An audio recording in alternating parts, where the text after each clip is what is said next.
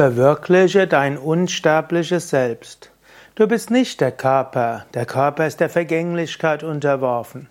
Du bist auch nicht die Persönlichkeit, auch diese entwickelt sich im Lauf der Jahrzehnte und der Leben. Aber du hast in dir etwas, was unsterblich ist, das unsterbliche Selbst. Eigentlich hast nicht nur du das unsterbliche Selbst, du bist das unsterbliche Selbst. Du bist der Atman, das Selbst, auch genannt als Purusha, als Shiva, als Brahman. Du bist dieses unsterbliche Selbst. Verwirkliche es, erkenne es, sei dir bewusst, etwas in dir bleibt immer beständig. Dieses unsterbliche Selbst, Tattvamasi, das bist du. Ayam Atma Brahman, dieses Selbst ist Brahman. Erfahre das, verwirkliche das, handle aus dieser Bewusstheit heraus.